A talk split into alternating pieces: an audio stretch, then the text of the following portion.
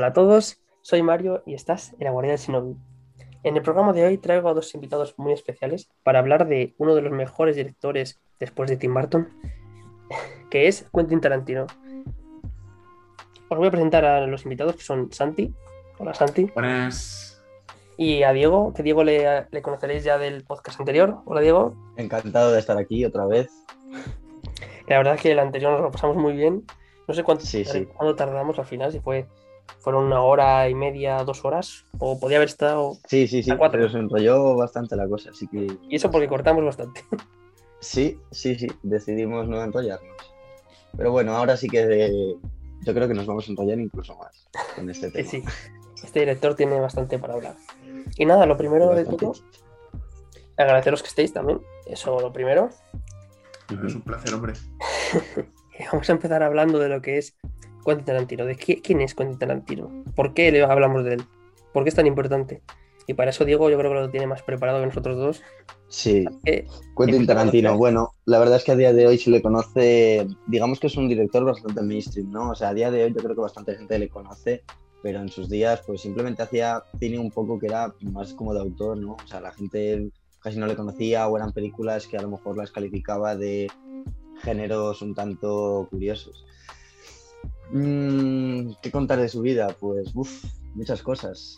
Ni siquiera estudió cine como tal, no sé si es, vamos, es una curiosidad que la gente no sé si sabe. Nunca estudió cine.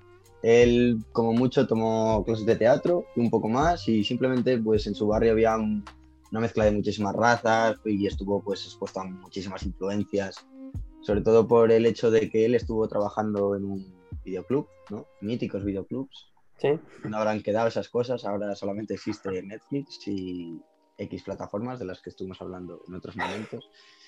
Y en su día, pues simplemente trabajó en un videoclub y se estuvo expuesto a muchísimas influencias, ¿no? De ahí él simplemente no estudió cine, vio cine, aprendió y, y tuvo un montón de cultura para formarse y saber, no sé, buscar un poco su estilo propio, ¿no?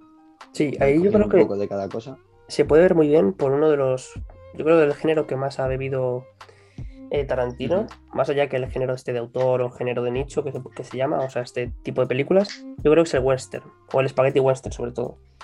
Sí, sí, sí. Tuvo bastante influencia tanto del spaghetti western como del chorizo western, que eso se calificaba más para el western que se grababa aquí en España. Tanto el que a mí me parece un nombre curioso, la verdad. Sí, la verdad que Suena casi, suena casi a coña, parece que te la han intentado colar. Yo lo primera vez lo leí y digo, esto tiene que ser coña este nombre. Pero sí, el western que se lleva aquí en España se llamaba así. ¿Y por qué no jamón western? y- No lo sé, la- eh, no sé qué suena peor la verdad, porque spaghetti western lo oyes y bueno, lo has oído alguna vez más y no te suena tan raro, pero sí. El western que se llegó a grabar aquí en España sí que se llamaba así. Claro, es aquí- curioso. Es aquí lo que son chorizos, eh, hay muchos, y encima que trata, trata sobre delincuentes, lo que es el western como tal, de forajidos, ¡buah! Y chorizos, bueno, es Sí. que yo creo que, que han escogido el nombre por algo. De hecho, sí que aparece en la última película, en la de Eras una vez en Hollywood, el, el protagonista llega a, a grabar un western en España. Y no sé si lo llegan a nombrar, que se llama así, pero sí que me acuerdo del detalle, que trabajó en un western en España. Joder, bastante curioso, la verdad. Yo no sé, Ant- Santi, tú si tienes algo así que añadir de la vida de Tarantino, más allá de la filmografía. Yo solo sé que es un personaje muy especial. De hecho, he leído, eh, no sé si será verdad o no, que tiene hasta síntomas como de Asperger, ¿no? Que una persona con síndrome de Asperger puede tener, porque tiene muchos tics nerviosos. La gente que ha trabajado con él lo puede decir también. Sí. No sé si nuestro aquí, nuestro experto en su vida nos lo puede corroborar esto o es alguna leyenda urbana. No sé, lo que sí que está claro de este personaje es que, no sé, también es un poco, no le calificaría de, me- de megalómano, porque, no sé, tiene ese afán por querer hacer un cameo en todas sus películas. Necesita salir, necesita dar su, Su toque, ¿no? estrella. Sí, sí, sí, siempre necesita salir en una de sus películas, siempre tiene que hacer un cameo. Más que nada porque, hombre, él de cuando dejó sus estudios se puso a estudiar interpretación, nunca estudió cine como tal, simplemente lo que os dije. Fue, fue mucho al cine, vio mucho cine y tuvo muchas influencias, pero nunca llegó a estudiar cine. Es curioso como uno de los directores más importantes a día de hoy nunca llegó a estudiar cine. Es muy curioso. Joder, eso está bien. eh, eso está bien saberlo, lo de los cameos, porque ¿quién habrá hecho más cameos? ¿Stan Lee, que en paz descanse? ¿O Tarantino? Pues no sé, porque Stanley sigue haciendo cameos a día de hoy, incluso muerto. O sea que, uff, no sé, no sé. No sabría decir. Y nada, yo creo que con esto podemos cerrar un poco lo que es la, vida de Tarantino, porque luego seguramente surjan muchas cosas cuando hablemos de la filmografía. Eh, eso sí, vamos a comentar un poco lo que es el género Tarantino, porque yo creo que le podemos llamar así. Su género cinematográfico, exacto. Yo es un personaje que, digo, no sé ni dónde catalogarlo, más allá de lo que os comenté de claro, un western, puede ser un poquito, vamos a decirlo así. Porque, no sé, ahí ya vosotros sois un poco más expertos en el género. ¿Cómo definiríais este género? Yo, lo, yo le llamo western Tarantino.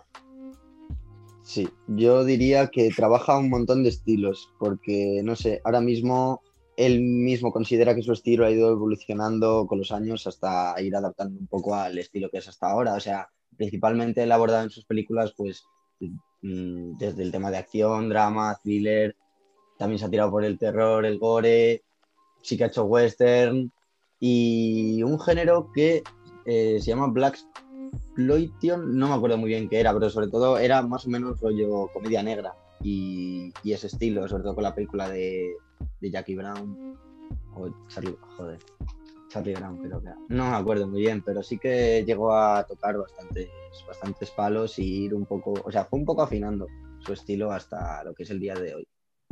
Sí, lo que es el cine negro, eso sí que podría ser también el género, vamos a decir, que, destacaría en Tarantino. Y sí que lo de western lo digo un poco porque, sobre todo a día de hoy, hay muchas series, películas que están tirando del género western, pero no como tal de forajidos, vamos a decirlo en el oeste. No, sino que un ejemplo de ello es eh, Mandaloriano, ¿vale? Hmm. Es el género de un paisano, vamos a decirlo así, que es como un poco renegado de la sociedad, y a veces son varios, y que siempre son buenos y malos a la vez. Siempre son como, ¿cómo decirlo? Eh, antihéroes. Todas sus historias yo creo que tienen, o tienen varios antihéroes. Por eso un poco lo del western, ¿eh? que hoy en día, eh, vamos a decir que está renaciendo el género, pero no tanto en, en lo que se conoce como tal género del oeste antihéroes, yo diría más bien moralmente gris, ¿no? Es decir, que. Sí, sí, sí, sí, eso también se puede utilizar ese término. Es que lo de antihéroes, aparte, eso es bastante. Yo creo que ha surgido con lo que es Deadpool y películas de ese estilo. Hmm. Y no sé, Santi, ¿tienes tú algo que añadir así de lo que es el género? Mm, pues la verdad es que no sé, yo me dedico, yo me he dedicado a ver sus películas, me han gustado, pues yo creo que todas, mm, algunas más que otras, pero pero quizás sí que me ha gustado este director más que otros por, ese género que tiene él, ¿no? Es decir, que una vez te ves una y te gusta, yo creo que todas las demás, independientemente de que la temática sea totalmente diferente, tienen ese, género, ¿no? Es que es difícil de, de expresar. Difícil de calificar, sí, sí. Sobre todo lo que sí que abunda, más o menos en su gran mayoría, es esa temática gore, ¿no? Esa violencia que la gente resalta mucho en sus películas. No, es que Tarantino es un director que crea cine muy violento. Una frase que sí que solía decir es que, claro que Kill Bill es una película violenta, por poner un ejemplo, pero es que es una película. O sea, al fin y al cabo, eh, uno va, no va a ver Metallica y les pide que bajen el volumen.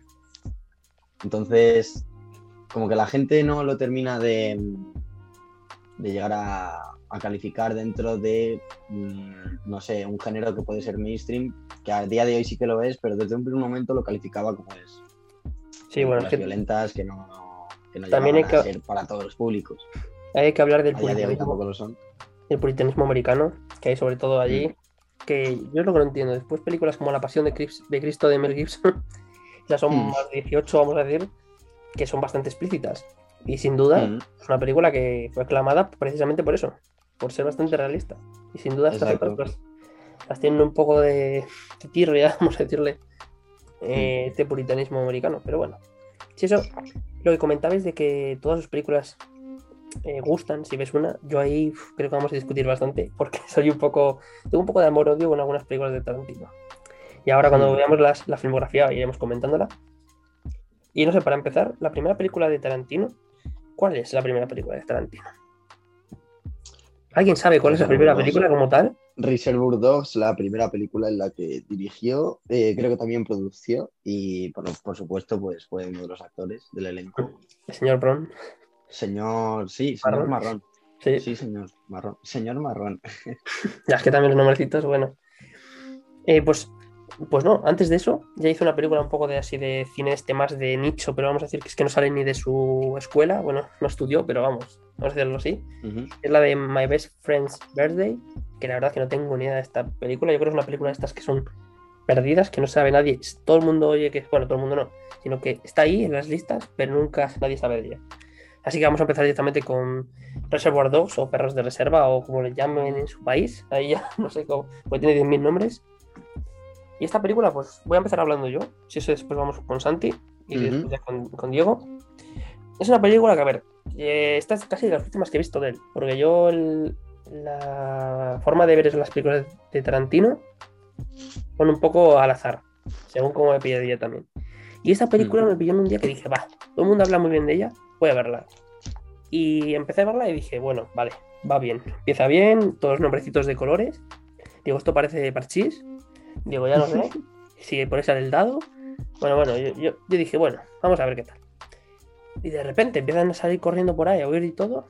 Y digo, si es que. Mm. A palmar uno tras otro, que bueno, es otro, tema que Tarantino lleva muy bien. Lo de, hacer morir a sus personajes, que decimos de. Decimos de Juego de Tronos, pero y yo me quedé, cuando llegué al final de la película, dije, ya ha terminado. Digo, no sé ni lo que ha pasado en la película. Dije, lo siento, pero es que no, no acabo de entender estas películas. También me pasa con una que luego comentaremos, que esta creo que me, me, odiaré a más gente por decirlo, por ficción, eh, en las que no tengo ni idea de qué pasa. No sé, es, una impresión que tengo yo. Ese mm. sería mi, mi análisis de esa película, sin enrollarnos muchísimo más. Santi. Yo Reservoir Dogs fue la segunda película que vi después de Pulp Fiction, porque esa, digamos, es como la que recomienda todo el mundo, la que más es la más conocida, ¿no? Y después de Pulp Fiction, que me encantó, luego lo diré cuando lleguemos, eh, pues esta también tenía pues muy buenas críticas. De hecho leí, tampoco sé si es verdad o no, porque esto ya te, lo vi hace bastantes años y no me acuerdo bien, que en su día no fue considerada una buena película y ha ido envejeciendo muy bien. Y yo creo, es decir, a mí me parece un poquito lenta. Todo la trama, eh, es decir, no hay muchos eventos significativos, sino que transcurre muy lenta, te da a conocer los personajes y yo la veo un poquito sobrevalorada con respecto a las demás. No me parece de las mejores. Y se nota quizás en que Tarantino era más amateur, no, no, conocía tanto el mundo del cine y, y ahora que he visto todas, o la mayoría, pues sí que, sí que creo eso, de que está bastante... Tiene algún que otro tramo de la película que no es tan interesante como los demás, pero a mí sí me gustó el final. Eso ahí... Sí, sí diría que fallo de guion. Tarantino, ¿no? Eso... Sí, eso sea, mm, no es tanto el final que tenga problema, porque ahí les he dado que para mí este, esta película lo que destaca son los personajes. Vamos, no hay más. apenas tiene. Yo diría que se centraría solamente en los personajes la película. claro, porque los eventos de la película es muy simple, es decir, la trama se puede seguir muy fácil. Lo único es lo que ocurre entre ellos, ¿no? Claro, claro, y por eso yo, me trastocé un poco por lo que comentabas, que todo el mundo decía, ¡buah, miradla que es la mejor película! tal Y dije yo, bueno, pues será interesante de la trama. Yo creo que ahí es donde está el mayor problema, como ya habíamos comentado en podcast anteriores, que es el hype, que es lo peor que puede haber, porque hmm, esperas algo y luego de repente te decepciona completamente. Y yo no es que sea una decepción, porque para mí mayor decepción fue la siguiente que vamos a hablar, bueno, la siguiente, cuando toque. Eh, pero es que esta, bueno, me gustó, pero sobre todo por los personajes, lo que comentaba del parchís. Y poco más. Luego, ahora, Diego, te toca a ti un poco así comentar. Bueno, yo me acuerdo cuando vi esta película, sería de no de las primeras que vi, pero de las, de las películas del medio, hasta que me terminé más o menos de ver casi todas. Y me acuerdo que la estaba viendo con mi hermano, me acuerdo que la temática mm, la solían centrar en un atraco. Y es curioso porque a día de hoy tú ves la típica película de atracos y todas son iguales, todas siguen ese guion, guion, prescrito de que obviamente todas las películas de atracos tienen que tener un plot twist y eso a Tarantino le encanta, que haya plot twist, vamos, le vuelve loco pero es curioso cómo se centra en un atraco que luego ni siquiera te cuentan cómo pasó, simplemente te cuentan lo que pasó después, un poco los roces que hay entre esos personajes de la película, ¿no? Es muy curioso. y sobre todo, pues un punto importante es la escena en la que creo que están antes de hacer el atraco, cuando están en la en la cafetería hablando y un poco conociéndose. Es muy curioso el juego de, de la personalidad, que se va viendo un poco de cada personaje, ¿no? Los roces que llega a ver entre unos y otros. Es, es curioso, curioso, pero no es una película que yo la consideraría de las mejores en cuanto a gustismo, ¿no? En cuanto a si es de mis favoritas o no. Simplemente me parece una película que se sale un poco del guion natural de todas las películas de ese estilo de Attractors. Vale, también una cosa a aclarar antes es que tampoco estamos haciendo un análisis crítico, decir si es buena película, en plan, tiene un buen guion muy construido, unos personajes que tal. No, estamos más un poco desde nuestro punto de vista como Mm. seguidores de, de Tarantino. Y nada, con esto la siguiente película, así que vamos a comentar, sería ya por ficción. Hay algunas Mm. por medio que, bueno, que ha sido guionista. Es que si os digo todas las películas que tiene, pues Sí. no sé si tendría, si tendrá- Amor a quemarropa creo que la sacó antes, un año antes, y solamente fue escrita por él. Creo que no llegó a dirigir ni a producir, simplemente fue guionista de Sí, esa sí. película, la cual no me he visto. Nada, por eso vamos a ir a un poco más a las más. Sí, no más Vamos a la chicha, bueno, vamos eso. a la chicha que Pulp Fiction es, uf, a donde, va- a donde vemos, comentar. Exacto, a donde vemos que ya empieza Tim, eh, Tim Burton, sí, madre mía, es que ves que lo tengo en la cabeza antes, donde ya Tarantino empieza a ser Tarantino y donde están sus mayores cambios. Y vamos a decir, el la mejor película para muchos es Pulp Fiction. Eh, aquí quiero ser el último en hablar, porque bueno, Hmm. ya se estuve adelantando un poquito qué opino de ella. Si eso es Santi, Vale, pues fue la primera película que vi, como dije antes, y me parece la segunda mejor, así de simple. Yo la vi sin. Me acuerdo ese día que estaba, no sé, muy expect- No sabía lo que me iba a encontrar porque me lo habían puesto por las nubes y dije, será otra basura de estas que me dicen mis amigos. Y es que me encantó. O sea, eh, una trama muy, muy original, una serie de cambios de evento, es decir, que se cambia la trama muchísimo, de que te espera. Una cosa que pase en la película puede cambiar completamente la trama y eso me gusta mucho. Y. y mm, también mención especial, así en general, a la escena eh, sadomaso ¿no? del sótano. Yo creo que esa fue una de las mejores escenas que he visto en el cine en general. O sea, me encantó cómo algo así puede pasar, cómo se desarrolló todo, toda esa trama, cómo terminó también, ¿no? Con, eh, no me acuerdo ahora eh, cómo se llamaba el personaje que hacía, no es Bruce Willis, sino el, el otro, el- eh, pero sí que me gustó cómo terminaron esos dos y, y me gustó muchísimo, me gustó muchísimo todos esos golpes del, eh, cómicos del reloj, ¿no? De, Hmm. y poco más que decir, yo creo que es una peli casi perfecta. Y bueno, antes de nada, yo creo que no lo hemos hablado de la anterior película, sí que hemos comentado de qué trata, pero podríamos hablar un poquito de lo que es la película, poner un poco en situación de la película. Eh, Sí. Como hemos dicho, todas tienen a, un, a una persona de, ¿cómo se dice? A una persona mala, vamos a decir así, los que personas con, como dijo Santi, grises. Hmm. Y en esta son, yo creo que los protagonistas son dos eh, sicarios, vamos a decirlo así. Y luego la otra que era una, una drogadicta.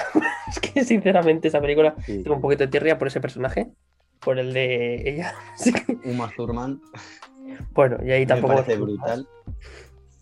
Y si eso, eh, Diego, de esta película, ¿qué opinas Sí. tú? Pues Pulp Fiction fue, yo creo que la segunda o la tercera película que fui a ver de este, vamos, de Tarantino. Ah, ahora mismo es de las eh, de mi segunda favorita, diría yo, pero uf, yo esta película yo creo que cuantas más veces la veo, más me gusta porque me voy dando cuenta cada vez de más detalles y la verdad es que me parece brutal. A nivel de elenco, o sea, está muy bien traída porque los personajes que han escogido mm, para interpretar a, o sea, los actores escogidos para cada personaje me parecen que están súper bien escogidos. O sea, es una trama que se nota mucho esa, el recurso que utiliza mucho Tarantino de mm, querer hacer plot twist y esos giros de guion, esos giros de la trama. Sobre todo ya desde la primera escena que, en la que todo el mundo recuerda, ¿no? Si, si se ha visto la película que están en la cafetería y la escena final también es en la cafetería, ¿no? Cómo van entrelazando esas tramas desde la misma escena, pero grabadas eh, en diferente plano, ¿no? O sea, cómo eh, te presentan la película al principio con dos atracadores hablando en una cafetería y sin embargo de fondo se escuchan a los propios protagonistas de la película hablando en la escena final. Es muy curioso. O sea, es una película que para mi gusto es increíble. O sea, reúne un montón de recursos que a día de hoy no se encuentran películas así ni de coña. Ahora yo vengo aquí a ser el, el Grinch de esta película. a ver, tampoco es el Grinch. Esta película me pasó un poco como eh, Reservoir Dogs, que me dicen, bueno, mírate esta película porque es fantástica, es la mejor película que has visto. Y como siempre el hype a mí me, me puede muchísimo. Y la vi, me, me gustó lo que comentaste de las, las, escenas de la cafetería y sobre todo la escena del sadomaso, es de la, vamos, es que son brillantes esas escenas. También igual que la escena de cuando van eh, a, por, la, a por, el sujeto que tienen que, que secuestrar. Eh, cuando van a la casa suya y todo eso que pasa por ahí, es que bueno, uh -huh. ¿vale? No sé si, si, sabéis cuál os digo. Pues todas esas escenas, la verdad, que están muy bien. Y es lo que digo, eh, Tarantino me gusta todas las películas, las escenas que tiene.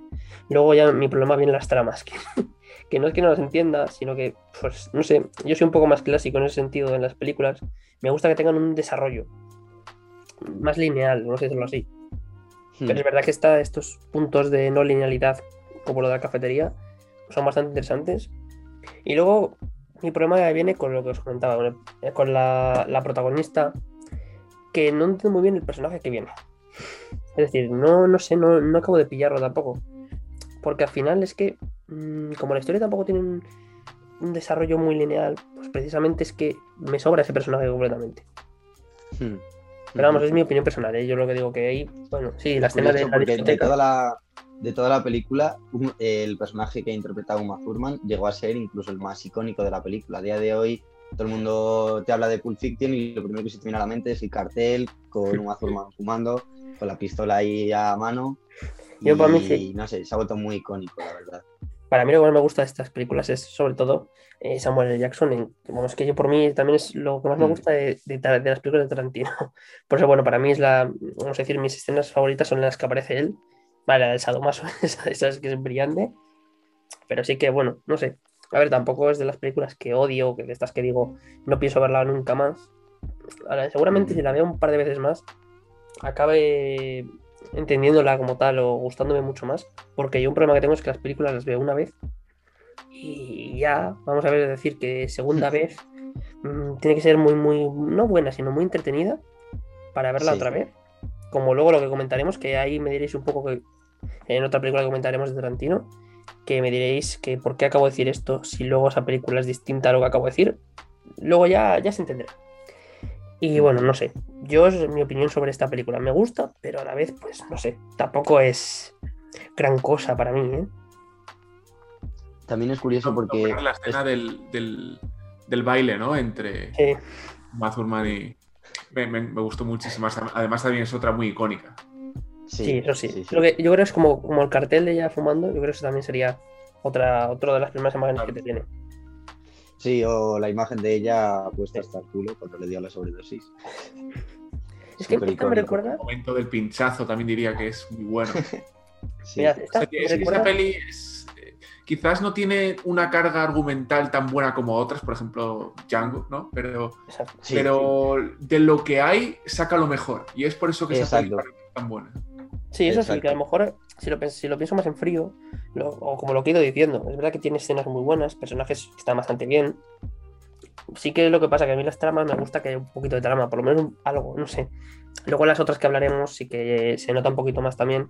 También yo creo que se nota en las otras películas que, que son más nuevas, que le han empujado un poco a que haga una trama. Porque en estas mm. yo creo que tenía más libertad para hacer cosas. Y no, no tienen un guion tan definido, por ejemplo, como Malditos Bastardos, que sabes a, a dónde sí. quiere llegar la película. Aquí es que puede pasar Exacto. cualquier cosa y eso cambia absolutamente uh -huh. el guion. No sabes a dónde va a ir. Estás simplemente sí. disfrutando de la película y eso es a mí porque me gustó tanto esta película. Claro, yo creo que también, no sé, eh, tú comentaste, Santi, que esta fue la primera que viste, Tarantino. Yo sé que esta fue esta fue de las últimas que he visto, así que a lo mejor me pasa justamente eso, el haberme visto las últimas casi, antes que estas, en las que voy con la idea preconcebida de que voy a verme una historia con un guion, porque yo la primera con la que empecé claro. fue Bastardos, sobre todo. Y claro, mmm, luego voy a estas otras y digo, ¿qué es esto? No, no sé sí. qué pasa. Vuelves un poco oh. a, al recurrir a, a no seguir una historia lineal, porque al fin y al cabo mm, tampoco se sigue muy de manera lineal. Bueno, en esta a lo mejor no se nota tanto, a lo mejor en Kill Bill sí que se nota muchísimo más que no tiene una continuidad, ¿no? La línea. Pero, no sé. Pulp Fiction lo que sí que creo que comparte junto con Reservoir Dogs es que es una película que a medida que ha ido envejeciendo ha mejorado, pero mucho más que Reservoir Dogs por el hecho de que en su época, cuando salió, la consideraron una película eh, con un montón de censura porque hablaban de temas que para la época era como todo súper ilegal, o sea, les parecía que se salía muchísimo del cine convencional que estaban acostumbrados a ver la gente, o sea, a día de hoy ves Pulp Fiction y aparte de considerarla una pasada, tú dices, bueno, no está muy alejado de mm, el género de acción que estamos acostumbrados a ver, pero hay que tener en cuenta que para la época esta película fue como súper vetada por el hecho de que aparecían escenas y cosas que la gente no estaba acostumbrada a ver en el cine y eso me parece que ha envejecido muy, muy bien. Como se ha adaptando un poco a la época y todo. Sí, eso sí. Yo creo que hay también gracias a las plataformas de streaming, como comentamos la otra vez en, en otro debate que tuvimos. Bueno, debate que al final casi decíamos lo mismo, pero vaya. Que sí, es gracias a eso, a que precisamente en esas plataformas, películas que a lo mejor son más, más raras de Tarantino, que no son las más comerciales, porque es verdad que luego las otras, las más nuevas sobre todo, son más comerciales en el sentido de que se nota quién está produciéndolas y que las distribuye por más lugares, sobre todo en televisión, se nota mucho. Y estas más desconocidas, gracias a las plataformas, se han podido ver a muchas. Yo por lo menos por Fiction la vi ahí. Eh, Perros de Reserva o Reserva Dogs también las vi por ahí. Así que es lo que, lo que os comento. Yo creo que mi, mi problema mayor es ese, que me las vi al revés. Y ya pasando de película, eh, la siguiente sí más importante eh, sería pues mmm, cuatro habitaciones esa, bueno, yo ahí no sé nada, lo siento. Yo esa película. Me han dicho todos que me la vea, pero es que no encuentro tiempo ni tampoco la encuentro donde verla.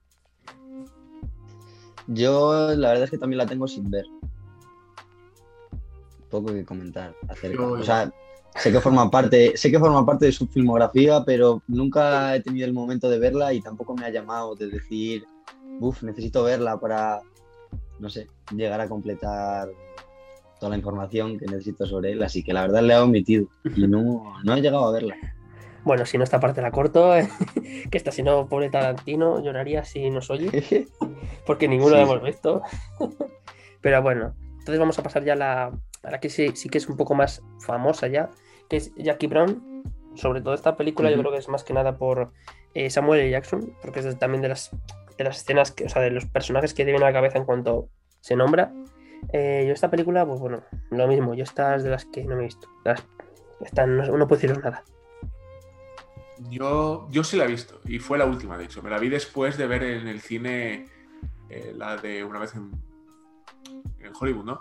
Y, y, me dio una sorpresa porque me habían dicho que era la peor, la, la menos famosa, la, la, que quizás no iba a gustar tanto, y me gustó bastante. No al nivel de, de por ejemplo, Pulp Fiction, o Django, pero, pero sí que me pareció una trama bastante interesante. Aunque la temática no fuese de mi gusto, sí que consiguió mantenerme pegado a la pantalla y, estar ahí a ver qué pasaba, qué pasaba.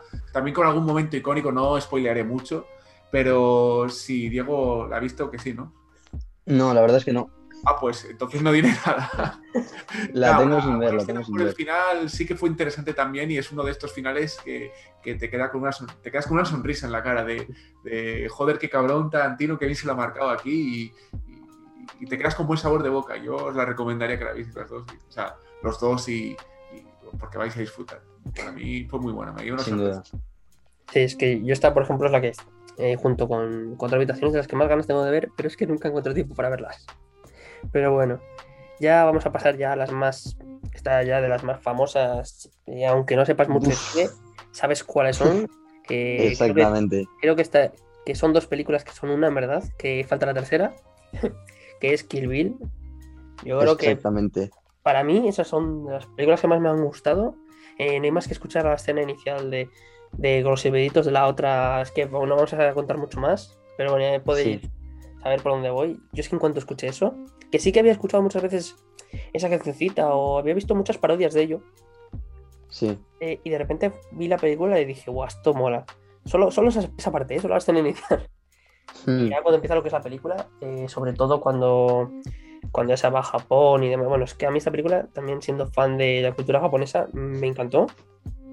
Eh, eso sí, estoy diciendo la película, porque ese volumen 1, yo la 2 la detesto. No digo que sea mala, ¿eh? Me refiero que, Sí. ¡Buah! es como, mm, joder, yo quería ver un poco más como la primera. Y sí que entiendo por qué suele existe. 2. Existo, eh, entiendo por qué la 2 se tiene que desarrollar y el desarrollo que tiene es lógico. Eh, Es que creo que aquí quiso hacer una película de 5 horas, vamos a decir, Sí, exacto. ¿Seis? O sea, ¿Cuánto la, la película original era una película de cuatro horas que se llamaba Kill Bill, The World Bloody Affair. Y él lo que intentaba era crear una película que durara, pues eso, unas cuatro o cinco horas. Yo, de hecho, me he visto la original, la que de verdad dura cuatro o cinco horas. Y simplemente es las dos películas hechas una. O sea, simplemente lo que hizo fue añadir un corte y dividirlas en volumen 1 y volumen 2. Es por lo que no es como la segunda película, y es el volumen 2. Quería un poco también le daba miedo que la gente como que se aburriera de ver cuatro horas de película, porque al fin y al cabo, pues acabas un poco hasta los cojones de verla. Pero no deja de ser eh, la misma película que a lo mejor si el, volumen 2, yo sí, sí que lo he oído bastante de gente que piensa que el volumen 2, en comparación con el volumen 1, es, un poco más floja, pero yo creo que está muy, muy bien traída. O sea, eh, yo creo que si quieres saber más o menos cómo trabaja Tarantino como director, la primera película que te deberías de ver es esta, porque es donde más se ve eh, los recursos que utiliza él de violencia y en general todo eso, eh, cómo utiliza esa línea argumental que no sigue una línea temporal completa, o sea, me parece de las mejores, bien, sin duda, por lo menos es de mis favoritas. Yo cada vez que escucho el nombre y alguien se me pone a hablar de esta película, se me, se me ilumina la cara. Sí, yo aquí también es mi- está en mi top. eh, vamos a decir las dos. Voy a decir la película para decir que son. Kill Bill en, en general. No voy a dividirla en volúmenes.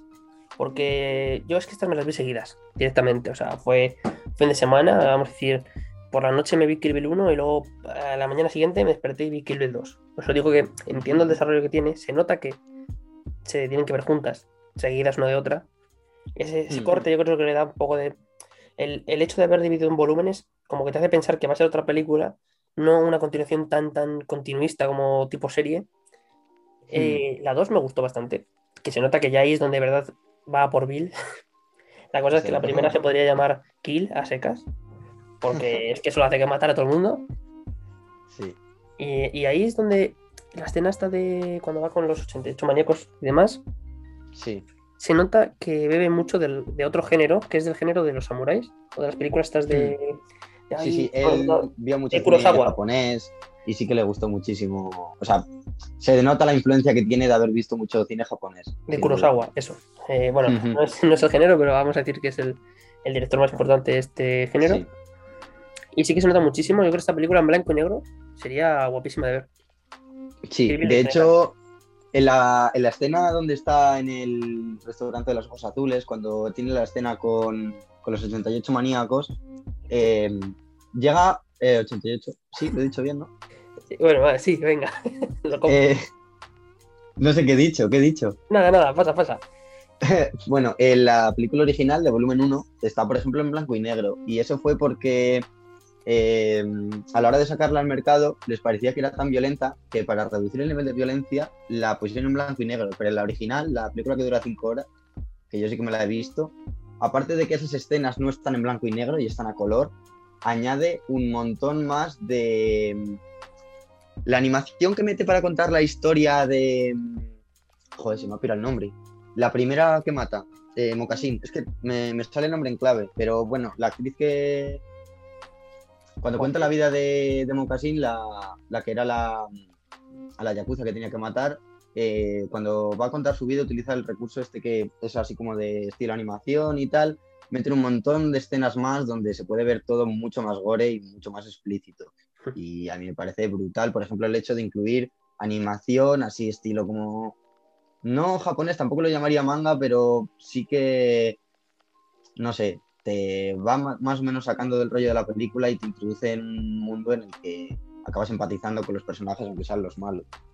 Sí. Yo creo que esta película bebe mucho del manga. Vamos a decir, bueno, es que seríamos un poco del género de Kurosawa, barra manga, barra western, porque le mete todo. Es Tar- Tarantino al fin y al cabo. Y sobre todo el personaje este que sí que yo creo que es un poco más manga o, o al final parece una parodia de manga. Es el de la, la- la chica esta joven que sale con una, con una bola dando vueltas con cuchillas. Es que yo por los nombres soy malísimo. Cuando- Mm. En el mismo sitio, cuando lucha la pelea, vamos a decir, como el boss, el, el mini boss final. Que eso sí Ah, que- sí, ¿sabéis qué os digo, no? La colegiala sí, Vale, sí, sí. pues yo creo que eso sería- se nota que es un poco parodia de anime o intenta hacer la parodia de que de que todos se piensan que las japonesas así en plan kawaii, colegialas y demás. Sí, sin embargo, está puta loca. O sea, pero es una escena en la que acaba ahí clavándole una katana a un borracho en un bar. O sea, uf, brutal. Si es que, bueno, está, Creo que, se, bueno. llama- creo que se llamaba Gogo. Sí, Pues, sí, sí. mira, ahora estoy estaba buscando, sí, Gogo Yubari. Sí. Sí, sí, luego bueno, la ¿Sí? Bueno, yo comentar un poquillo lo que Sí, eso dicho. te iba a decir que ahora te tocaba a ti. que a mí, o sea, ya de entrada me parece la mejor. La parte 1 me parece la mejor. Sin duda alguna. La vi, no me acuerdo cuándo, hace bastante también, pero fue de, de- de las por la mitad. Y antes comentaba una cosa, yo cuando dijiste lo de blanco y negro, yo tenía entendido que era porque se les acabó la sangre roja, es decir, la- el color rojo. ¿Eso es una leyenda urbana entonces? ¿O- Eh, sí, yo también lo, también lo había entendido así, porque la parte de blanco y negro, tú lo ves y ves la sangre y ves que es como demasiado aguada y dices, si es que esto parece que es casi agua, seguro que lo han puesto en blanco y negro para, para que no se note. Pero no, no, es una leyenda urbana porque la original sí que se ve que es rojo, lo que Anda, pues no tenía ni idea de eso. Además de que sí es completamente sangre, leyenda es urbana. decir, en esta película es muy exagerado todo, sino cuando le corta Sí. a Orren la cabeza o en la mesa a uno que empieza a salir el chorra y bueno, eso, eso es marca suya, ¿no? De la casa. Sí, Y muy- yo, yo voy a decir que me fascinó muchísimo. Al igual que Mario, bueno, no suelo estar de acuerdo con Mario en muchas cosas, yo creo que en el 80%. Eh, a mí la 2 no me. La parte 2 no me hizo tanta gracia, no, ni de lejos como la primera. Y quizás es por eso, porque la cultura japonesa, en concreto la oriental, a mí me gusta mucho. Y está muy, muy, es muy fiel, digamos, porque la, eh, el combate final, por ejemplo, eh, es, está, está visto como que es, está muy bien hecho, es decir, los movimientos, eh, la forma en la que hace los ataques, eh, saca la katana, ¿no? Eh, está muy, Sí. muy, muy bien hecho. Y es muy realista. Además de que... Todo muy tradicional. Sí que es Sí. verdad que esa escena es increíble. Sobre todo también mención especial a, a la banda sonora de esta Buf, película, aunque no sea original, Increíble. porque son todos temas ya existentes, por ejemplo, de Nancy Sinatra o Sí. yo que sé, la famosa esta de mm, que sale al final en el combate de Don't Let Me Be Misunderstood, creo que se llama, ¿no? De- y sobre todo eh, al final, yo recuerdo cuando vi la película eh, y salió el final de que le decían que todavía estaba viva su hija. Me quedé con Mm. una me quedé con la boca abierta literalmente. O sea, Sí. no me esperaba para nada eso. Y, y poco más decir, yo creo que es casi perfecta. Yo suelo decir que una película es muy buena cuando no me hace mirar qué hora es o cuando si estoy viéndola por internet o por Netflix o por lo que sea, eh, no paso el ratón por encima para ver cuánto me queda, aunque sea en un instante, y esta me- no lo hice ninguna vez. Es decir, yo creo que es la única que lo he hecho. Me enganchó tanto que estaba eh, totalmente eh, en esa... eh, tuve esa conexión con la película, por decirlo de alguna manera. Me Hmm. encantó muchísimo, me encantó. Ujú. Sí, yo puedo decir más o menos lo mismo. Eh, la cosa es esa de que la primera película es que es, vamos, asombrosa, es que cada dos por tres estás mirando la pantalla a ver qué pasa. Eh, Yo sí también por lo la que de repente, eh, la dos de Sí. repente te pega un bajón de la leche. Eh, hasta el final, final del todo, eh, es bastante flojilla, pero vamos, a mí no me parece que esté tan mal. La 2, vamos a decir que es que me sobra, mm, de la 2 me sobra, eh, no sé cuánto dura ahora, pero si dura dos horas me sobra una hora y media. Sí, sí, me sí. quedaría con el final completamente porque es de verdad cuando por fin llega una pibez a ver al, al Bill y ya pues comentan de Santis. No sé, la verdad que sí está muy bien. Y sobre todo la, Yo también a mí la primera es lo por- que sí lo que creo también por lo que la, la primera siempre suele gustar más es por el hecho de que eh, es como mucho más emotiva no te mete ya de primeras con la historia inicial te hace no sé empatizar muchísimo con, con la protagonista y sobre todo eh, hay muchísimos cambios de guion sobre todo en la escena final cuando dice eh, sabe que eh, sabe ya que su hija está viva no como que es mucho más emotiva y la banda sonora la acompaña muy muy bien. Eso en la segunda parece que es un recurso que ha perdido, que es por lo que yo creo que llega que llega a perder un poco el volumen 2, porque a mí me gusta, pero es que es verdad que no me gusta tanto como la 1. La 1 es brutal, sobre todo por mm, toda esa ambientación japonesa, que a mí también me gusta muchísimo, pero la segunda parece que se tira más por el rollo americano, por el, no sé, por ejemplo, la escena en la que viene la mala del parche en el ojo, en el Pontiac, eh, no sé, todo es como súper americano, ¿no? Entonces, mm, como que te lo descoloca un poco de esa ambientación que tenía y sobre todo que no es tan emotiva como la primera. La Sí, primera... creo que. Es un cambio muy radical, quizás Sí, exacto. Sí, cambio a la cultura japonesa, algo ya familiar, ¿no? Y, y luego que tampoco, no sé, es como que ah, el transcurso de los años es muy, muy, muy... Es decir, cuando está entrenando con el... eh, ¿Cómo se llama? El maestro... Sí, que el tiempo pasa muy irregular, yo también diría eso, y, y te hace Mm. perder quizás el- la trama un poquillo. Yo me encontré un poquillo confuso en general con la Sí. segunda película, pero la seguía, pero no hasta donde yo quería. Y la segunda, eh, yo creo que la primera, lo que hemos comentado, bebe muchísimo de lo que es eh, Kurosawa, barra anime, barra, vamos a decir, cultura japonesa. Y la segunda, yo creo que se va un poco más a historias como de, ay, ¿cómo, se- cómo diría? De mm, hijos de la anarquía, el ritmo que tienen, por ejemplo, la serie Hijos de la anarquía, con todo el rollo este de, mm, de narcos, vamos a decir, eh, tipo que, típico que tiene que ir a por el capo, al capo Sí. grande que está el jefe, el jefe de la banda, ¿me entiendes? No a lo que me refiero. Pues yo creo que tiene un poco más por ese género, un poco más de, de americanada, más clásico. Lo que comentabais antes, que se nota que va más a, a- ya tiene el objetivo claro y vamos a ello, va ya por Bill, pero es que toda la película en sí mm, no tiene mucho desarrollo hasta que no llega ya al final. exacto. Y más por todo, vaya. pues, la línea argumental, que es que no, no sigue ese patrón, ¿no? Primero te lleva atrás, luego te lleva mucho más atrás, luego te lleva adelante, luego otra vez atrás y luego adelante de adelante. Es como que...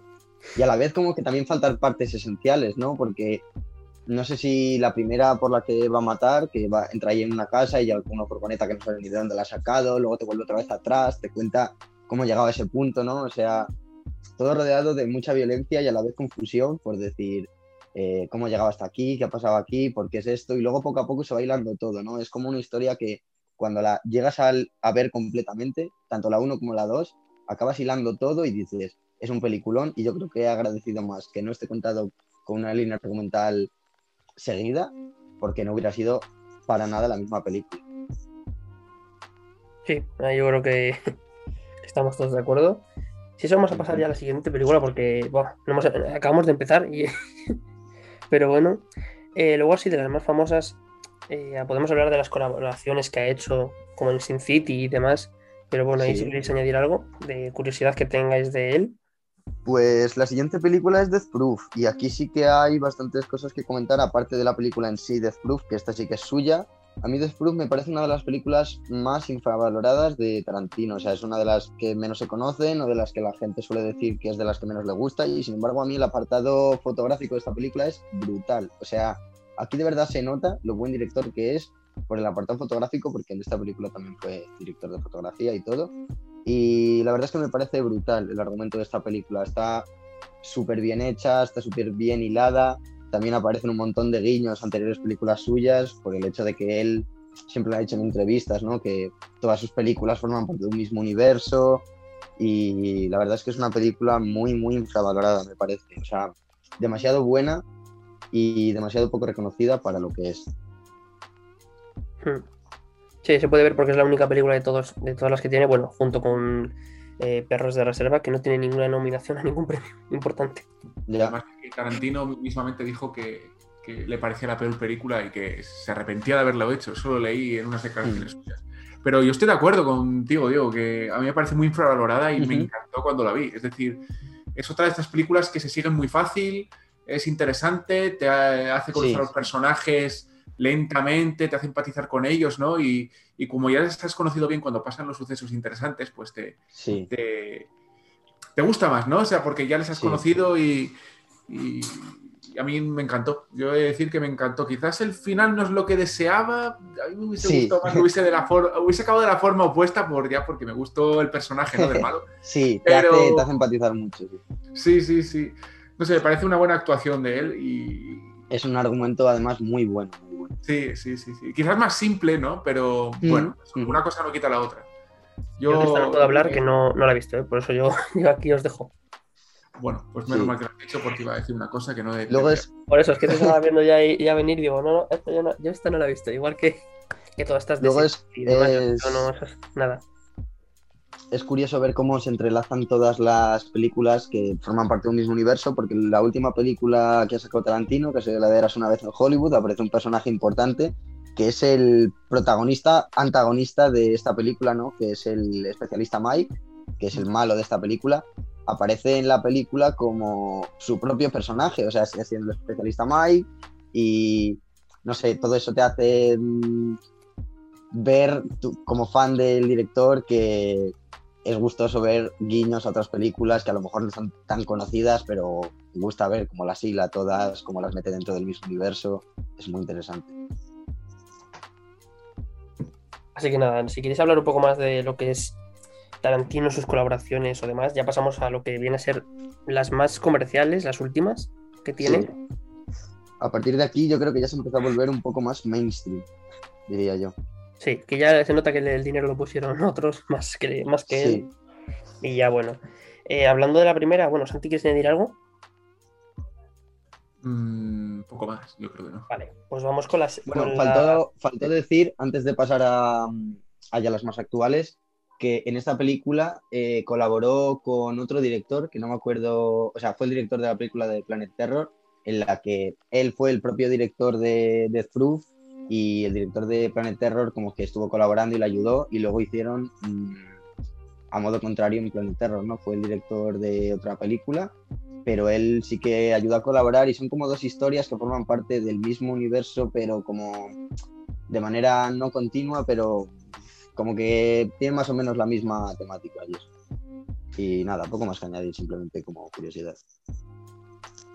Vale, pues ahora ya llegamos a una de mis favoritas, que es Malditos Bastardos. Vamos, yo siempre que he sido súper fan del, del género de Segunda Guerra Mundial, nazis. Bueno, bueno, es que a mí se- es- esa parte me encanta. Y más aún en esta, que, que- que pasan cosas que, que no te esperas. eh, que Mm. dices, va, la- sobre todo es por lo que voy a decir, que es. Todas las películas siempre tratan de la Segunda Guerra Mundial, de ir al campo enemigo, matar a cuatro nazis cualquiera y va, y ya está. Vale, salvamos el día, pero nunca. Pero los protagonistas nunca son los que salvan la guerra. Y en esta sí. Mm. Esta es que directamente se cargan al Sí. puñetero. Vamos a decir, vamos a decir a toda la cúpula del raid. Es como. eh, Sí, es pues curioso. muy bien, es que yo me, Cambia, quedé, cambia la historia, verdaderamente, de lo que yo me quedé loco, eso lo digo. Es que para mí, esa es. Esa, eh, bueno, la escena del cine es que casi es media película ya, pero vamos. eh, me, me encantó. Y encima me gustó muchísimo por todas esas referencias al mundo del cine. A lo que es el cine como tal, me refiero como espacio. Eh, las Sí. películas y demás, me, me encantó. Y esta película, vamos, para mí es la primera con la que empecé con Tarantino y por la cual quise verme el resto de películas que tiene. Y sobre todo la escena inicial, vamos, buenísima. Es que es la mejor escena que Yo diría ver. que es la mejor escena de toda su filmografía. Me parece que la escena inicial es brutal. O sea, que mantiene una tensión en Es una. una de Oscar, además. No sé. Es que es, Sí. es brutal. es- De hecho, ganó el brutal. Oscar, ¿no? Este hombre no me... El, eh, este, el actor que hace del, del general nazi, espera, este, Sí, Hans de- Landa, que es Christoph Waltz. Sí, Sí. es que Christoph Vale. Waltz es un actor de la polla. Y luego Sí. encima sale en Django, en el La- que la- prácticamente no era ni el protagonista y. uf, Antes de comentar nada de todo esto, se nota que aquí ya empieza a meter a gente, podemos decir, bastante. eh, ya empezó con Pulp Fiction incluso, pero en aquella época yo creo que eran un poco menos conocidos estos actores. Pero aquí ya Mm. se nota que ya empieza a tener sus, sus actores, vamos a decirlo así. Sí, aquí empieza a tener a su elenco habitual. eh, en este caso, Crypto Waltz, haciendo de Haslanda, ya es como su, su, su- ¿cómo se dice? Su villano por excelencia de sus películas. Sí. También Brad, Brad Pitt, vamos a decirlo igual, que también Mm. personajazo en esta película. Eh, ¿y ¿Qué más decir de ella? O sea, sin hacer mucho spoiler, y ahora, con lo que vais comentando, yo por mi parte ya me surgirán temas. Así que, Santi, si quieres comentar de ella. Pues yo esta la vi recientemente y aunque no me parezca de las mejores, yo, yo creo que es muy buena. Y, y poco más que añadir. Yo creo que la, la escena del principio es lo que lo más lo que más hay que destacar de la película. Sí, junto con la escena ya de locura, de esta de destroza el cine, bueno, eso es ya. Es que, es que la actuación de este hombre fue tremenda, fue terrible. Es decir, el- Sí. recuerdo momentos como cuando, sin spoilear tampoco mucho, cuando se hacen pasar por El otras bar. personas, ¿no? Y en ese momento pues intentan Uf. como... Que sabía en, en todo momento que estaban mintiendo, ¿no? Y, y- Ya y ves. actúa muy, muy bien. Es que es, es una delicia de ver esa escena también. Sí. Yo creo que, bueno, a ver, spoilers no sé ya qué decir, porque en verdad, quien se ponga a ver algo de un podcast de Tarantino, yo creo que sabrá ya más o menos. Yo creo que, a ver, sin spoilearlo, palabra a palabra, yo creo que se puede hablar sobre ello, porque si no nos vamos a, a tirar por las ramas y va a ser difícil explicar lo que queremos decir. También. Sí, pues podemos decir más las escenas que eso, que lo que hemos comentado ahora. Para mí las dos mejores escenas son la primera y la del bar. Sí. Sin ninguna duda, sobre todo por el personaje que acabamos de decir. Y también aparte por ver lo bien hecho que está el grupo de los bastardos. Sí. O sea, En para sí, mí, bueno, los actores, los actores que mete sí que son los de otras películas. Por ejemplo, los actores que luego llegan al final, al cine, son los actores que aparecen en Death Proof también. Eh, creo que en alguna otra película aparece, pero sí que es verdad que a partir de aquí empieza un poco como a trabajar con los mismos actores y a meterles en, en, las- en otras películas, eh, porque les gusta su manera de trabajar con ellos y eso es muy interesante. Aquí solo falta Samuel L. Jackson.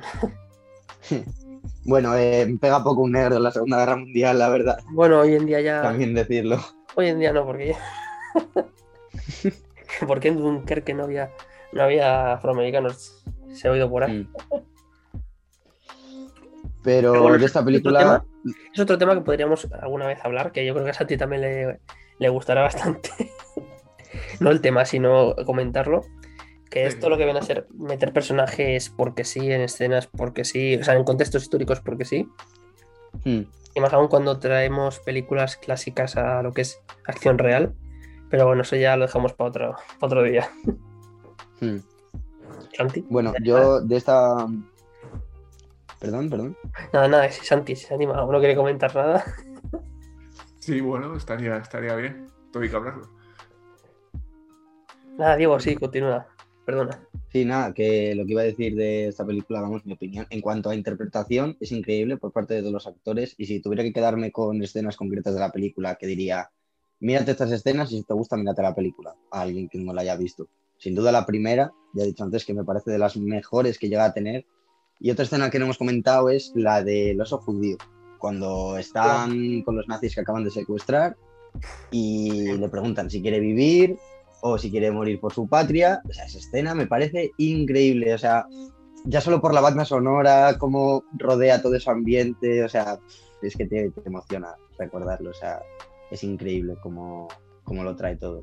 Que ahí con esa escena es muy curioso porque si os dais cuenta en todas las películas yankees de la Segunda Guerra Mundial, siempre los buenos los, bueno, vamos a decir lo que el protagonista que es bueno, siempre es el más listo, es el que siempre va, vamos, vamos a decir que está siempre OP, ¿vale? Como el puto amo siempre. Y siempre ponen al otro bando como que son malos, bueno, malos de por sí ya son, pero no sé si me entendéis. Malos y aparte no es que sean malos, es que son tontos siempre. Siempre son como que no saben, ni- no saben ni apuntar, tipo como los Stone Troopers, que no saben ni apuntar. Sí, igual, ya, ya a ese nivel, a ese nivel de, de estupidez. Y sin duda aquí, por primera vez, traen a un nazi que es un poco más fideligno, fide- fideligno a, a lo que eran de verdad, que muchos de ellos es, Sí. bueno, como los kamikazes, morían por su patria y un nivel de fanatismo desproporcionado. Y, y en este caso, sin hacer mucho, mucho más spoiler, es que es perfecto. O sea, está muy bien representado. Y en general, todos los personajes eh, alemanes, incluido el mismo, el, el Landa también, se nota muchísimo Sí. eso. Y Santi, ¿no has Increíble. algo más que añadir? Si no, pasamos a la siguiente película. No, lo habéis dicho todo. Yo creo que como es la que más tienes que decir tú, porque es la que más no te, te gusta. No te creas que es la que más me gusta, ¿eh? Luego la- aunque te parezca que no, fíjate. Bueno, bueno, de las que más, ¿no? Yo, Sí, sí. yo más, yo la considero buena, pero no me llegó tanto como a ti. Pues por eso. A mí es que esa fue la primera, yo creo que más que nada es eso. Y luego, bueno, la siguiente ya que iría sería, yo creo que ya sería Django, ¿no? Sí, La siguiente película, así de las más importantes, sí, Django. ¿Qué decir de Django? Otra película que a mí me encanta. O sea, pff, yo después de verme 12 años de esclavitud también, para mí estas, estas- estas películas que tratan el, te- el tema de la esclavitud eh, me encantan. Ujú. Más aún Django, Django es que es perfecta. O sea, es una película que encima mm, dura poco, entre comillas, y sin duda me parece Hmm. larguísima. Yo esto es la típica película que digo, es que me parecen varias películas juntas. Porque toda la escena de cuando va, de, bueno, toda la media película de la, de la casa de los negreros eh, podría ser ya una Hmm. película solo. Y todo el Ya. inicio, otra. O sea, para mí, esta película también es de mis favoritas. Es que ya a Hmm. partir de aquí todas me encantan. Eh, Sí. Es perfecta. sea, para mí, los, los actores, y aquí sobre todo Samuel L. Jackson, vamos, es que un negrero negro, es Hmm. que ¿en qué momento se te ocurre poner un personaje? Es, que es perfecto. Y encima, Sí. representa muy bien una cosa que sí pasaba en aquella época. Que era que había muchos que ya directamente. Que esto, bueno, esto yo creo que es un poco interpretación mía. También he escuchado por ahí opiniones parecidas. Que es que hablan un poco de cómo al final preferimos estar cautivos. Y si estamos cautivos, vemos, o sea, queremos que los demás también lo estén. Es decir, si nosotros estamos Sí. sufriendo, en vez de luchar por nuestra libertad, queremos que los otros también se jodan y también sean igual de esclavos. O incluso peor. Y aquí se nota muchísimo con este personaje. Aquí ya podéis comentar que yo, bueno, es que ya, ya he soltado mi amor con esta película también. Yo creo que es de las tres mejores, esta sin duda.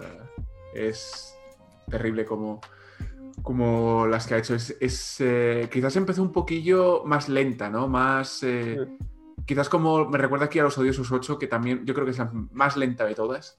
Y, y sin embargo, fue mejorando bastante a medida que iba pasando la película, ya hasta llegar al clímax en cuando fue en la casa, bueno, con eh, DiCaprio, que yo creo que merece, se merece un Oscar ahí también Sí, porque fue una actuación estelar y. Y- improvisó en un- una escena en la que se sangra la mano, fue totalmente improvisada, o sea, ni siquiera estaba pensado que sangrara, estaba eso, sangrando eso de verdad. también lo había leído. Y también decir que quizás es la más fuerte de todas las películas que ha hecho Tarantino. Es decir, la más. Tiene momentos muy duros, eh, de maltrato, de también del vocabulario que se usa, ¿no? Ahora tan, tan delicado. Eh, pero sin duda alguna, yo creo que es de las tres mejores. El final es tremendo, la música buenísima también. sí. En la, en música de Django, lo que es en sí. Se nota que es un western este. Se nota clarísimamente. Que bebe muchísimo el género western. Y por eso a mí me encanta esta película. Y no sé si me, enten- si me entendéis, el- la banda sonora que lleva detrás, que cuando va caminando dicen su nombre, es como muy parodia de- de- del oeste. Hmm. Y también decir, por último, que me encantó la, la- la relación como avanza, ¿no? De, de Django y, y con, no me sa- el que hace Christoph Waltz, pero es que no me sale el nombre. Bueno, el principal, el protagonista, ¿no? Sí, Y me, me encantó su relación, cómo avanza y, cómo termina al final siendo casi como amigos, ¿no? Buf, sí, sí. Porque al final era como una- un contrato para trabajar, ¿no? Y terminó siendo algo más Claro. cercano. Eso es muy sí. muy bien hecha Sí, y sí. Me, gustó, me gustó muchísimo. Sí, aquí por otra parte, los otros dos, la otra, la otra pareja, lo que hemos comentado, DiCaprio y Samuel L. Jackson. Ahí yo creo que podrían pelearse entre ellos de cuál se, llevó- se llevaría un Oscar en, esa- en esas interpretaciones, Sí. porque es que, vamos, es perfecto. Y encima, como después el personaje de Samuel L. Jackson escribió para los nombres de los- eso lo siento, eh, cómo se podría haber ido en cualquier momento, es decir, podría haberlo dejado pasar, podría haber ayudado a Django, precisamente, y aún así quiere verle peor. O sea, es que, es que le falta a él coger el látigo y ponerse a pegar a los otros negros. Hmm. Y no sé si queréis añadir algo más de ello. Solo llevamos una hora, ¿eh? no, no, menos de una hora, o sea que tampoco es mucho. Pues yo decir bastante de, esta película, la verdad. O sea, la verdad es que a nivel de argumento es súper emotivo, o sea, te acaba, dando un montón de sentimiento esta, película. Es para mí de mis favoritas y decir muchísimo de ello, la verdad, porque para empezar, el personaje que hacía Christoph Waltz eh, ni siquiera mm, tenía pretendido ser protagonista y sin embargo eh, acabó, acabó emocionando a todo el público y la acabaron teniendo como uno de los personajes principales por el hecho de que su interpretación fue brutal. Sobre todo está muy bien acompañada de la banda sonora. Es una película que, como dijiste tú, eh, acompañada de, de la película de 12 años de esclavitud, narra muy bien todo lo que pasaba en esa época, ¿no? Y pff, es que me parece increíble, o sea, me parece una maldita obra de arte esta película. Está muy bien hecha. Quizás a nivel de argumento, puede ser considerado el, el más, el mejor, ¿no? Es decir, como el Mejor el- trabajado, sí, sí. O sea, para mí hay escenas muy concretas en las que se ve verdaderamente el sufrimiento y ese sentimiento de venganza que siempre rodea sus películas, ¿no? Eh, no sé, sobre todo la escena en la que aparece el cameo de Tarantino cuando ya le están llevando de Candyland y ya no puede hacer nada y consigue escaparse, ¿no? Consigue matar a todos y llega un momento en el que está en el carromato con, con otros negros con los que llegó a Candyland y hay una escena cuando está caminando a Candyland, ¿no? En el que se pone a, siguiendo el personaje que tenía que interpretar Django, de un negro negrero, ¿no? Eh, como que les llegaba a, a abejar a esos otros esclavos y como que le tenían asco por eso. Y en el momento en el que hay una escena en la que está él huyendo a caballo con la escopeta en la mano, yendo a cargarse a todos, en ese momento que aparece eh, un primer plano de ese negro que de verdad le ve y dice, ahora te respeto, o sea, ahora sé tus motivos para haber hecho esto, sé mm, por qué estás haciendo todo y, y digno, digno de hacer lo que estás haciendo. Y la escena, la escena final es increíble, como acaba, no sé, me parece brutal, brutal. O sea, muy emotiva. De- Una escena final. duda. Una escena, una escena final Tarantino. Muy Tarantino, sí, sí. lo- como lo de la- la mano. Yo, yo creo que es Tarantino, ¿no? Sí, yo, eh, la siguiente película se va a ver muchísimo. Yo creo que la, la siguiente, que es ya Los Odiosos 8, mm, es como vamos a decir que es el mismo universo que esta, por no decir que seguramente sea el mismo. Hmm, Y es que son iguales. Es decir, me refiero a estas escenas muy duras. También es decir, eh, también lo mismo, es el mismo género. Western al final. En la que para mí, Los Odiosos 8. eh, bueno, pasamos ya de películas. si quieres añadir algo más Mm. de, de No, no, no, Django. Pues ya Los Odiosos 8, para mí es. eh, yo creo que. bueno, es la película que menos gana tenía de ver. Precisamente porque la habían pintado de muy lenta. ¿Vale? Eh, de esas tre- tres horitas que dura. hmm. Y la vi y me, me encantó. Yo para mí fue una película, vamos, per- perfecta en el sentido de que, por eso lo que os comentaba antes de que me gustan las películas un poco con una trama y sean medianamente rápidas, pero es que esta, eh, esos, eh, bueno, es que hay que tener unos huevazos, perdón por la expresión, para meterte cinco minutos literalmente de cómo se acerca la cámara al carromato. Ah, es que Sí. se marca Tarantino perfectamente. Es como, o sea, de ser tres agresores, como me has estado aquí haciendo perder cinco minutos para ver eso. Que esto si llega a ser un opening de un anime, lo saltas. O sea, es que, bueno, no es que ya es, Ya. medio, me- es medio, medio capítulo del anime ya. Ya. Y para mí esa, esa escena es- me encantó, sobre todo por lo que viene después. Eh, bueno, el principio de lo que es la nieve es muy lenta, todo el principio, hasta que no llegan ya al refugio. Y sí que en verdad, hasta que no llegan al refugio no sabes lo que está pasando, yo creo. Hmm, Una de estas películas que dices, bueno, a ver, a ver por dónde me quiere, me quiere llevar. Y yo, ese precisamente, precisamente ese punto de decir, no sé muy bien qué está pasando, no como otras, por ejemplo, que ya, como Pulp Fiction y demás, que sí que ya empiezan Mm. con, con chicha al principio. Yo creo que esta, que pasa con Los Odiosos 8, eh, perdón, con Django y con, y con Malditos Bastardos, es que al principio no sabes qué está pasando. Y son muy lentos. Y dices, bueno, pues a ver qué me, qué me quiere- qué me quiere contar. Hmm, Y ya, si caes ahí en el punto de que te gusta lo que te está contando, ya quieres verla entera. Y esta película, Mm. sin exagerar, eh, me la vi en una noche. Esto que es a las 12 de la noche la puse. Tres horitas estuve. Y me encantó tanto que a los dos días que fui de viaje y cuando estuve en casa de una amiga dije, vamos a ver esta película, por favor, que te va a gustar. O sea, dos días después me la volví a ver otra vez. Dos días después. Ya Estaba más emocionado la segunda vez. Ah, llega a un nivel que, que me encantó tanto que es que no. Vamos, yo, yo creo que esta película podía verla otra vez más ahora mismo y lo, y lo gozaría. Voy a actuar un poquillo aquí de abogado del diablo, ¿no? Yo voy a decir que para mí es la peor de todas. ¡Hala! Hmm. De hecho, Yo la vi en el cine cuando salió, la vi con mis amigos, me acuerdo que estaba muy hypeado. claro, es, es un, es un problema. ¿Eh? Que ese es el mayor problema. No, no, sí, a ver, voy a decir que me gustó, ¿eh? salí bien de la. de la. del cine, pero es que, vamos a ver, es muy, muy lenta, muy, muy lenta, muy, muy lenta. Yo creo que esta película hubiese sido mucho mejor si hubiese sido una obra de teatro.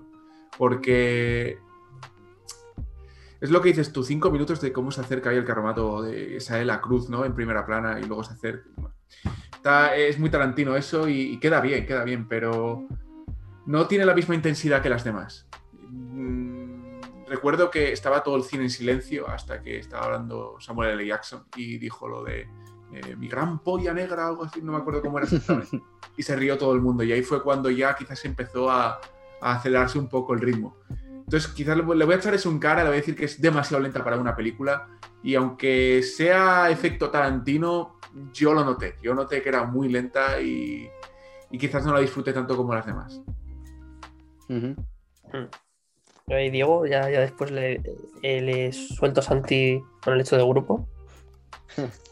Bueno, yo tengo opinión doble de esta película, porque lo que, vamos, lo que yo creo que con esta película que pasó fue que los fans de Tarantino se dividieron un poco en dos, ¿no? Se dividieron en los que a los que les gustó esa película y a los que no.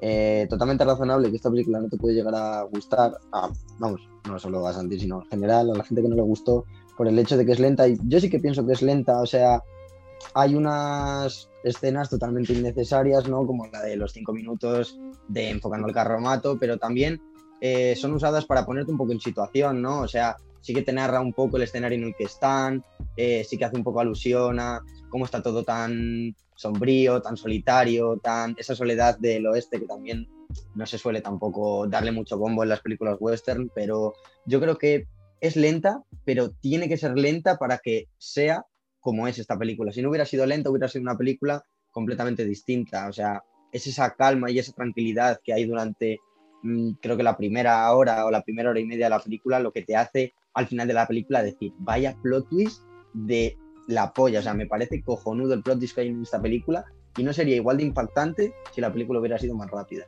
La polla negra. es que es, es, increíble, es increíble cómo está todo dentro de lo que cabe con esa calma, ¿no? Y no sé, me parece también una de las mejores que tiene, pero claro, aquí se divide entre la gente que no le gustó tanto por el hecho de que le pareció lenta pero yo sí que creo que el hecho de ser lenta es lo que la hace darle ese toque a esta película, sin duda. Sí, yo, a ver, lo que comentaba, a mí me gustó muchísimo, pese a ser lenta, es que yo no sé por qué, me, enganchó, estaba muy de chill cuando la estuve viendo, de esto no voy a decir que me duermo, que sí me ha mm. pasado con las películas del, Padrino, lo siento, que esto lo comentamos en el otro, en otro podcast, eh, pero es que, es que me quedé flipando cuando ya llegan lo que es ya la escena de las, es que encima se divide por actos, ¿eh? Eso es muy importante. Yo creo que es donde está el punto de Santi, mm. de que podría ser una obra de teatro también. Eh, sí que es verdad que el primer acto dices, bueno, pues vale, muy bien. Te pone en situación de, como comentaba Estudio, de que te intenta mm. transmitir dónde están. Es decir, están en, el culo del mundo, eh, con nieve y demás, en el que no sabes lo que está pasando. Y en el que yo creo que es un punto muy importante, en el que están encerrados y no van a poder salir de la casa. Y ahí es donde luego el segundo acto ya empieza a ponerte un poco situación de que lo que está pasando es ¿por qué tanta gente aquí y, por qué? O sea, ¿qué está pasando aquí? Porque justo esos personajes, yo creo que además están súper bien enlazados todos los personajes y ese odio que hay entre ellos. Sí, sí, eso tal, cual. Y luego después ya lo que es el tercer acto, que ahí tampoco vamos a entrar mucho, que es perfecto. El tercer acto es una maravilla. Y luego lo mismo, cómo se entrelazan y cómo me gusta esta mucho porque que es lo mismo que dijo Santi, de que sí que podría ser una obra de teatro, porque el narrador tiene mucho peso.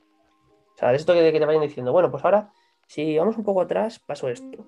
Y, ya te explican de por qué va, a continuar así, o, ¿me entendéis a lo que me refiero?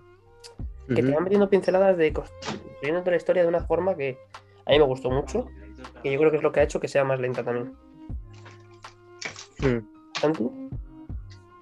Puede ser, es, una opinión respetable, pero me hubiese gustado verla más rápida, a ver qué hubiese pasado. Yo creo que algunas escenas se pueden acelerar o, bueno, eh, no, está bien que pruebe Tarantino con cosas nuevas y, bueno, le salió, le salió bien. Creo que ganó un Oscar, ¿no? A la mejor banda sonora, ¿eh?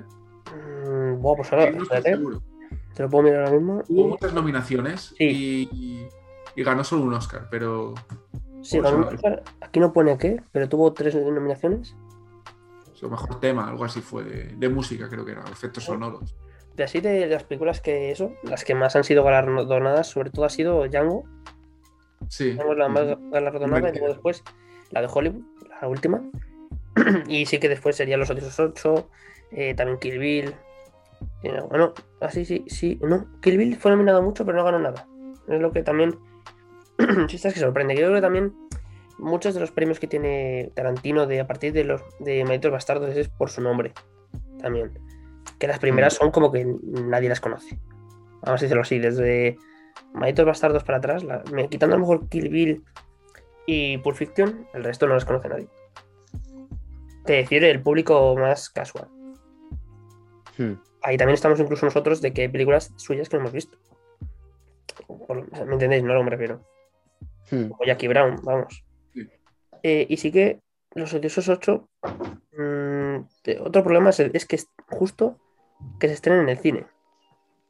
Yo, como Mm. la vi desde casa, también es verdad que estuve más de chill para verla. Mm, si estuviera en el cine, pues teniendo en cuenta que no tienes ni para ir a mear, pues a lo mejor sí que tres horas. que Encima, yo creo que es la película más larga que tiene, ¿no? Pues son tres horitas. Sí. Vamos a decir que el volumen 1 y 2 de Kill Bill Sí, si no, si no contáramos que el volumen 1 y 2 será una película entera. Pero sí que es, la, es larga de narices. Esta. Y para mí, yo no le cortaría nada. O sea, yo ahí no estoy de acuerdo con Santi. En que todo tiene su tiempo. Y es que encima es una película en la que casi no hay sonido. O sea, hay banda sonora. Pero es en, en el sentido de que se centra mucho en que mires a los personajes. Yo lo diría como la típica escena de películas de estas de. De, de quién ha matado a- al señor de la casa. Y que se juntan todos en un salón Sí. y empiezan a mirarse entre ellos a ver quién ha sido y que suena el reloj de fondo, típicas escenas Hmm. así. Esta sería eh, igual, o sea, eh, y pero en toda la película, sobre todo cuando ya están en la casa, en la que es Sí. ver quién aguanta más psicológicamente mirándose al otro y también ver un poco quién es quién, porque Sí, es ese Mm. juego de personalidades lo que Claro. ser brutal. Iba a decir que a mí me encantaría ver una segunda película, pero yo creo que va a ser un poco difícil. Uno, Maestros Bastardos 2. Yo no, sa- no sabría final. si a lo mejor segunda película sería buena. No, pero No sé cómo spoiler- hilarla tampoco. Claro, me refiero con los mismos personajes sería un poco difícil. Ya, Eso es otra cosa igual. Bueno, esta, esta es- me da pena porque es que con los spoilers se gana mucho hablando de esta película, Sí. porque es verdad que es el final ya lo que más impacta sobre todo. Y sí que lo que rompe con esa no, no, no. monotonía o sea, tiempo. Yo diría que dentro del recurso que utiliza de plot twist de, en casi todas las películas, que siempre tiene que haber un giro argumental que digas, ¡guau! La polla de película. Yo creo que en esta película aparece el mejor giro argumental que ha tenido en toda su, su carrera artística. O sea, es increíble Mm. cómo durante toda la película, o sea, por el hecho de precisamente eso, durante toda la película te mantiene con calma, también con esa tensión de quién es cada uno, quién es el malo, quién es el que ha envenenado a X. Y brutal, o sea, acaba estallando la película en toda esa violencia que siempre se ha, que se ha mm, querido hacer alusión en todas las películas, ¿no? O sea, parece que todo el mundo estaba esperando ese momento de violencia en el que todo estallara, todo se llenara de sangre. Y Sí. por eso me parece que es de las mejores que tiene, o sea, de los mejores finales que tiene. Yo creo que también es justo con lo que comentabas antes de que él la fue a ver en el cine, de que es verdad que hasta que no salta algo eh, es un silencio incómodo, porque toda la película es un silencio incómodo hasta que no llega al final ese, y que es verdad que yo creo que hay recompensa, es decir, te dice, bueno, has estado dos horas y media viendo todo este silencio y te va a recompensar con este final que no dura nada, que durará 10 minutos, 20 como Hmm. mucho. Y claro, te vas con un sabor de boca bastante bueno, sobre todo ahí hay los fans más acérrimos de Tarantino. Yo creo que eso es lo que dirán, bueno, pues está bien, no me habrá gustado mucho la película, pero por lo menos me ha sabido recompensar, me ha dejado un buen sabor de boca. No sé si, Ujú. si eso Santi lo Yo comprenderá así. discrepo contigo en de que no, no es buena que salga en el cine. Es decir, yo por ejemplo he visto Blade Runner 2077 en el cine y lo he Mm. disfrutado. Incluso si esa película también es muy lenta. Y la he disfrutado como un enano, porque me encantó la primera y me encantó la segunda. Pero como un enano la he disfrutado. Pero sí que fui con mis amigos y a ellos no les gustaba, es que les obligué a ir. Y a la de Blade Runner, por ejemplo, sí que se aburrieron mucho, porque es muy lenta y la temática no les gustaba, pero a mí me encantó. Entonces, con el tema de, del cine, yo creo que no, no es representativo, que a mí no me haya... que haya sido una casualidad el hecho de que no me haya gustado tanto y hubiese ido al cine. Yo creo que no, no son independientes una de otra, eh, aunque sea larga, vamos. Yo, yo creo que si hubiese sido tú al cine te hubiese gustado igual. No, no tiene por qué. Sí, nada, era, era por añadir a lo mejor alguna causa. Hombre, es que no me acuerdo si tuve ganas de ir a mear o no. Pero yo creo que estuve todo el rato, ¿no? Eh, Si ya te digo que, a ver, no, no es que me disgustase, sino no me gustó tanto como las otras. Y las demás son películas de 9, 10, 8, esta a lo mejor para mí fue de 6. Hmm. Por eso. Pero vamos, que es, eso, es mi opinión y obviamente cada uno tiene la suya, no. Ni mejor ni peor. Nada, y aquí luego vamos a hablar ya de la última película, la más reciente, y yo no sé si tiene ya alguna más en mente, porque, bueno, vale, si tiene en mente siempre Kill Bill volumen 3, pero esa yo creo que nunca va a salir. No, creo que nunca saldrá. De todas formas, creo que cuando sacó la última, eh, que fue esta, la de Eros una vez en Hollywood, no sé si dijo que iba, o sea, solamente iba a sacar tres películas más. Eso, eso se, se oyó y se estuvo diciendo. No se sabe tampoco si es bulo o no, porque, no sé, eso de que suele hacer los artistas en general, de decir, pues mira, antes de que me vaya a la mierda, dejo de hacer música o dejo de hacer películas para mantenerme siempre fresco y que siempre me recuerden como que hacía películas de la hostia. O sea, no, no me mola mucho, la verdad. Yo creo que sí que seguirá sacando películas por mucho que diga que no, que le quedan dos o tres. Sí, eh, nada, y luego, bueno, hablando ya de la última película, ahí os dejo a vosotros mm. dos que comentéis, porque yo lo siento, no me he visto la de Eras una vez. Eh, mm. No por nada, porque precisamente yo creo que es la que menos se me llama la atención de todas las que tiene. Eh, no sé si habéis visto una película que ahora se me ha olvidado el nombre completamente. Que era, que era de Brad Pitt también y que era de Hollywood y era muy rara. si me sale el nombre, ahora os lo comento. Hablad un poco de, esta película, porque yo la verdad que no, puedo comentar nada. Yo también la vi en el cine esta. Yo soy muy de ir al cine para las películas que a mí me gustan mucho. Y la disfruté mucho. De hecho, no quise leer nada sobre el tema en que estaba basado la película por miedo a eh, conocerme ya la trama, conocerme qué va a pasar, aunque luego cambiase muchas cosas. Pero, hmm. eh, pues al contrario, se me hizo bastante difícil de saber quién eran los personajes famosos. Exactamente, sí. Luego me dijo un amigo que el final había sido, sin spoilear nada, ¿eh? Un guiño muy bueno a, sí. algo que había pasado en la realidad. Entonces, esas, esos guiños, esas referencias yo no las cogí. Aún así, no obstante, me pareció muy buena película, me la disfruté mucho. Otro final eh, que me encantó, tipo Tarantino, y eh, no me lo esperaba para nada. Yo creo que nadie se esperaba que terminase así, ¿verdad? Eh, la escena esa de la casa, ¿no? Al final. Sí. Y sí que me gustó mm, detalles, ¿no? De, por ejemplo, cuando va Brad Pitt a la granja, ¿no? y, le tienden como esa trampa, ¿no? No me acuerdo muy bien hmm. de, por qué iba ahí, creo que se encontraba la otra en el coche, ¿no? Pero eh, sin dar más detalles, esa escena me gustó mucho y sin ser de las mejores me gustó, me la disfruté. Spoiler no. Pues es curioso justo lo que comentas de que no te informaste mucho acerca del argumento y un poco la historia que había de esa película, porque precisamente yo cuando me vi la película me informaron un poco acerca de más o menos dónde estaba inspirada la película y todo eso. Y yo creo que, por ejemplo, tú, Mario, que no la has visto, sí que te recomiendo al menos tener un poco de información sobre la secta de Charles Manson y toda esta historia, ¿no? Porque básicamente la película gira todo en torno a eso, ¿no? En torno a, más que nada por el, propio final, ¿no? Que sin llegar a comentar nada de él, eh, pasó realmente en la realidad, ¿no? Eh, tampoco pasó como lo ha interpretado Tarantino, pero sí que es verdad que el final fue, o sea, bueno, el final que ni siquiera llega a aparecer la película, ¿no? O sea, la película no aparece, pero sí que pasó en la realidad. Y sí que, la verdad es que para ser de las, aunque ha sido de las últimas, para mí es de mis menos favoritas, porque, no sé, yo creo que dentro de que se ha vuelto mucho más mainstream, como que ha perdido ese, no sé, esa esencia que ha tenido, por ejemplo, en Django o en Malditos Bastardos, ha perdido un poco esa esencia por el hecho de quererse tirar a algo, eh, no sé, que le quería dar como su toque personal, pero a la vez no, porque por ejemplo el tema cameos me parece increíble, o sea, aparece Jackie Chan en la película, o sea, no Jackie Chan como tal, pero un actor que hace como que interpreta a Jackie Chan. También aparece el, el, malo de la película de Death Proof, que es el mismo personaje, no es que sea el mismo actor, es que hace de, de él, de... Jolín, no me sale el nombre. Del especialista Mike y es, la verdad es que es increíble. Pero. Al estar tan basado en un guion ya hecho, su creatividad se limitó un poco. Entonces, por eso no tuvo esa. Hmm. Y no sé, poco más que decir también.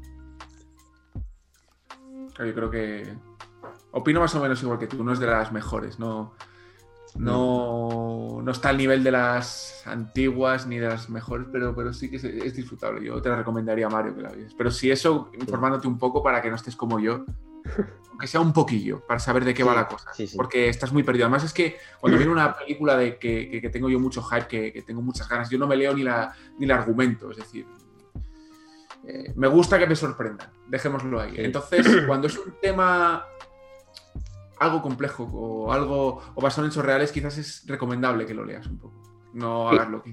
Yo hoy el tema, por ejemplo, que estáis comentando de la secta y tal, sí que eh, no había. No, me pasó lo mismo que a ti, Santi, que yo no quería saber nada de esta película. Eh, no la vi, pero por cosas del destino. Típico que al final dices, bueno, vamos a verla, vamos a verla, y al final no la, no la fui a ver al cine. Y después la quitaron y entonces ya me quedé, pues, pues, pues nada, pues la veré cuando, cuando la saquen en las plataformas. Porque ya que hemos dicho que pirateo no, ¿eh? Y nada, pues esa película me queda muy pendiente. Sí que lo de la secta y demás, después ya viendo más análisis de la película, eh, cuando empecé a oír de ello, porque sí que es el, el tema de la secta real, sí que a lo mejor ahora ya no me acuerdo tanto, pero sí que en su día lo seguí. Me vi, me Sí. vi los casos reales, porque me gusta bastante todo ese tema. Y es lo que justo me hizo decir, va, pues a lo mejor le doy una oportunidad a la película y la veo. Pero lo típico de que la voy dejando, la voy dejando, y al final no la veo. Y nada, ya de modo, a modo de final, que aquí ya vamos a hacer un poco más de debate abierto, es, eh, aunque ya se ha dicho, que me digáis vuestro top. Es que decir top 3 es mucho, ¿eh? Pero sí, top 3 películas de Tarantino. Si eso empieza Mm. San- eh, Santi o Diego, quien queréis de los dos. Eso Santi me es empieza. igual, me es igual.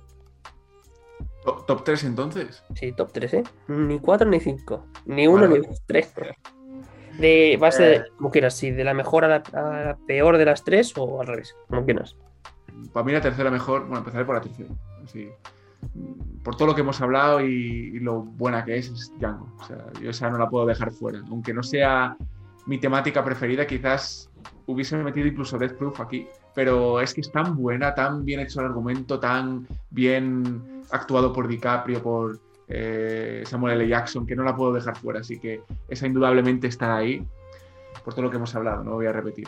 La segunda, Pulp Fiction, incluso si a ti, Mario, no te hace gracia, yo cuando la vi, pues que fue un- una sorpresa enorme, me gustó muchísimo.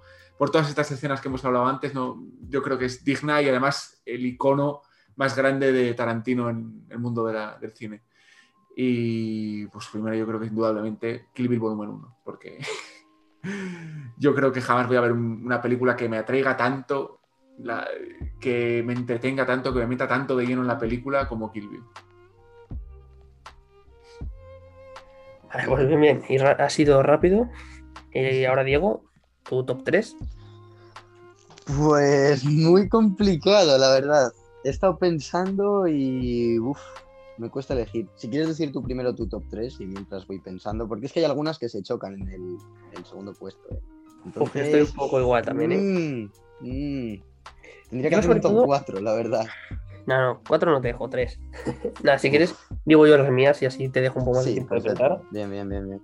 Yo mi top 3, el 3, lo que es el puesto número 3, lo tengo un poco en disputa. Eh, me pasa lo mismo que a ti. Entre Kill Bill y lo que sería Malditos Bastardos, porque me gustan las dos mucho. Pero yo creo que es que es, que es difícil, ¿eh? Porque. Yo pondría Malditos Bastardos, lo siento, Kill Bill se va a quedar fuera. Mm, me duele muchísimo, pero yo por Kill Bill 2, para mí, le arrastra para atrás. Así que, eh, Malditos Bastardos, por la trama que tiene, eh, lo que he comentado, el género de eh, Segunda Guerra Mundial, eh, nazis, mm, ¿cómo, cómo decirlo? Cambiar el curso de la historia, todo ese género que tiene, o sea, género, esa trama que tiene, mm, me encanta. Y por eso sería ese mi top 3. Luego en el 2, pues en el 2 yo creo que ahí, eh, yo creo que ya vais a saber cuál es mi top 2 y top 1, pero bueno, eh, top 2, pero ¿cuál va antes? Ese ya es difícil, porque los meses están para mí. Pero mi top 2 seguramente sea Malditos Bastardos. Hmm. Digo, Malditos Bastardos, sí. Es que es lo que digo, no sabría decir, pero perdón, sería Los Odiosos 8. Por la cosa de que es un poco lenta. Entonces ya bueno, y ahí le tira un poquito para atrás. El género western me encanta. Y más aún este, este nuevo western que se está haciendo en el cine. Eh, no digo al género como tal, de, de, siendo en el oeste literalmente, pero me refiero a la trama, el estilo que tiene. Ese sería mi top 2, Los Odiosos 8. Y luego mi top 1 sería Django. Yo es que esa película me, me flipa muchísimo. Todo el sí. tema que tiene de la esclavitud. También es que por, por Samuel L. Jackson y DiCaprio, vamos, es que para mí esos dos personajes son los que, los que se comen la película. Exacto. Es que me, me encantan los dos ahí como, como La interpretación de la hostia, sin duda.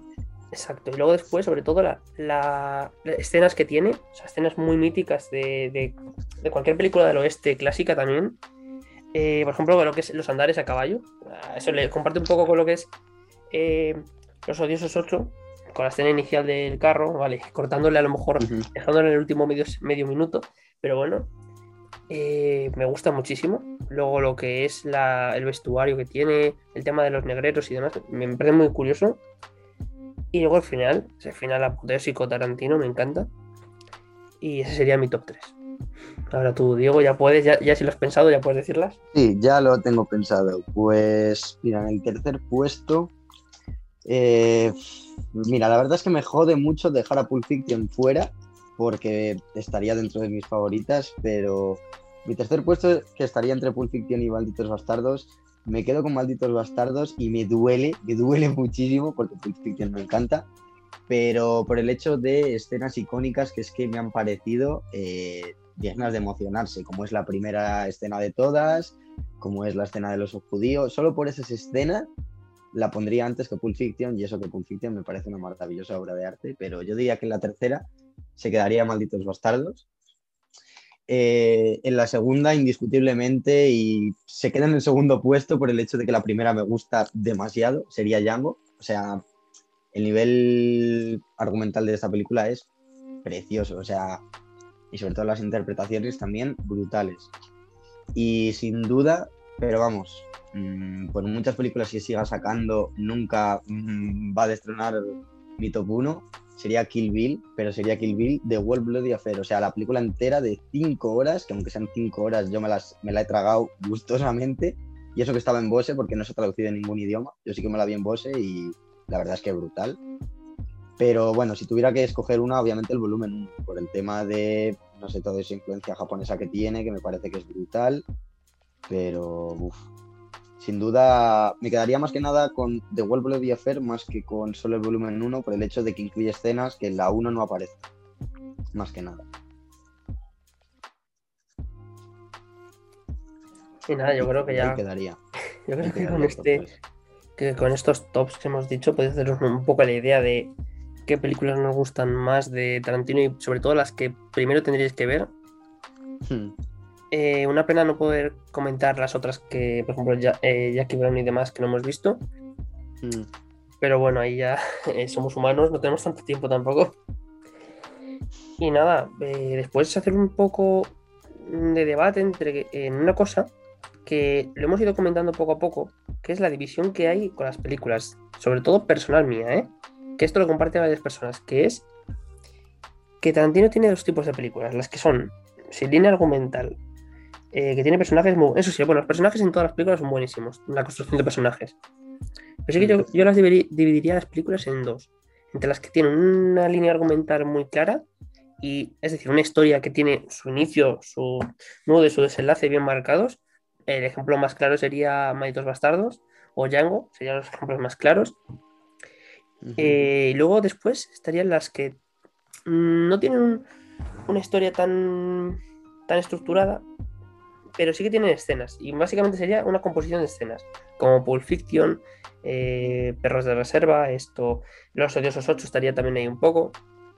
Ese, ese estilo de películas es que son más lentas, por así decirlo, pero que tienen escenas míticas, porque en verdad todas las películas suyas tienen escenas míticas, pero bueno, no sé si compartís lo mismo que yo. Pues no sabría decirte, la verdad. Esa es mi impresión personal, ¿eh? También a lo mejor ahí. Sí que lo he escuchado también de más, más personas por ahí, medios y demás.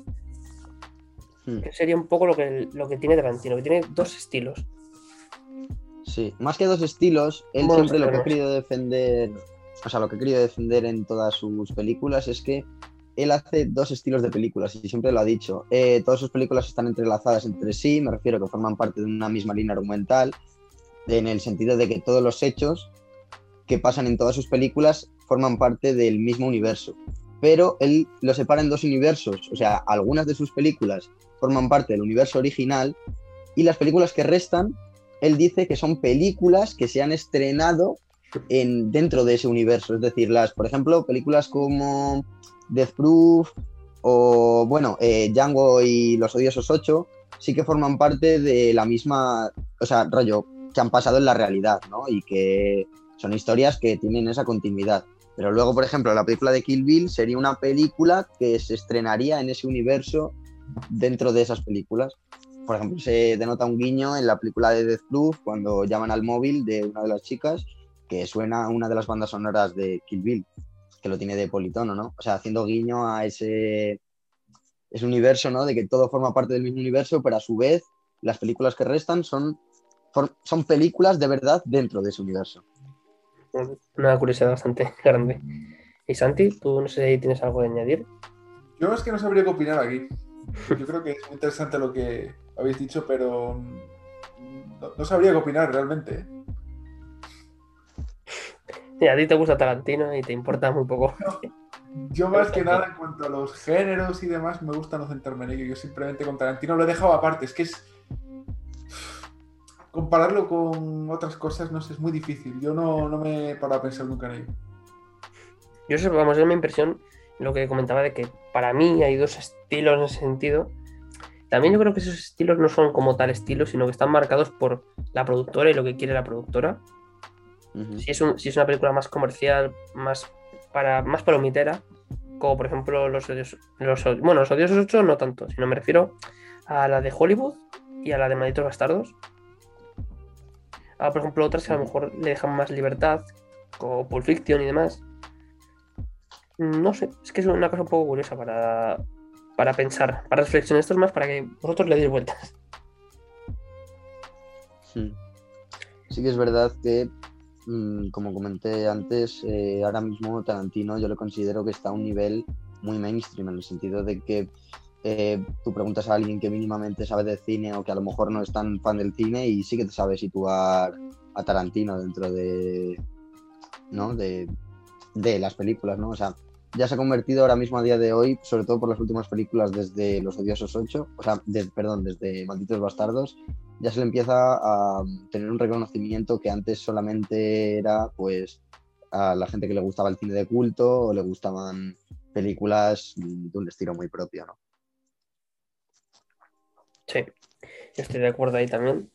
Pues yo creo que nada, ya podríamos dar por zanjado el podcast porque no ha sido muy largo.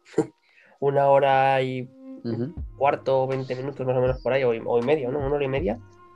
Mm, asequible. ya para comentar así un poco, esto ya es a nivel mío del blog. Eh, que esta misma. Bueno, el último. Cuando suba este podcast, seguramente sea. Eh, estos son cálculos míos, ¿eh? Seguramente ya esté subida la publicación del post, el último post. No. El último post que va a estar subido es un análisis sobre la serie de 30 monedas. Que esa eh, os la recomiendo muchísimo. Si no la habéis visto. No sé si sabéis cuál es. Te lo digo a vosotros dos. Mm, la, he visto anunciar y no la puedo ver, pero tengo ganas de verla. O sea, porque me he visto el tráiler y me parece increíble. ¿Santi? No, yo decía que ni idea, que tendré que mirar sobre ello. Pues, ah, pues tenéis mi análisis, así que lo podéis ver. Eh, pero es una serie que la verdad es que, bueno, si os gusta el código da Vinci, eh, es el código da Vinci español, pero mejor todavía. O sea, bueno, es que si conocéis al director Alex de la Iglesia y las películas que hace, eh, podéis imaginaros un poco de qué palo es en el sentido de, de estilo eh, bebe muchísimo de, de Lovecraft, de Lovecraft en lo que, es el, lo que es el estilo artístico, me refiero. Y luego en el código da Vinci. Mira, es perfecta esa, serie. Os la recomiendo muchísimo. Y sobre todo que leáis el, el, análisis. Y es una de estas típicas series que querría comentarlas. En, no vamos a decir en directo, en un, pod, en un podcast, porque la verdad queda muchísimo para hablar. Pues os recomiendo muchísimo a vosotros dos que la, veáis, porque sé que os va a gustar. Y si queréis, se puede comentar y todo. Eh, son, seis capítulos o así.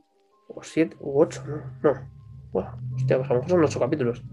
Son largos, la verdad, pero merece muchísimo la pena. Sobre todo el- primer episodio es un episodio piloto y se nota que es un episodio piloto hecho a posta porque es frenético.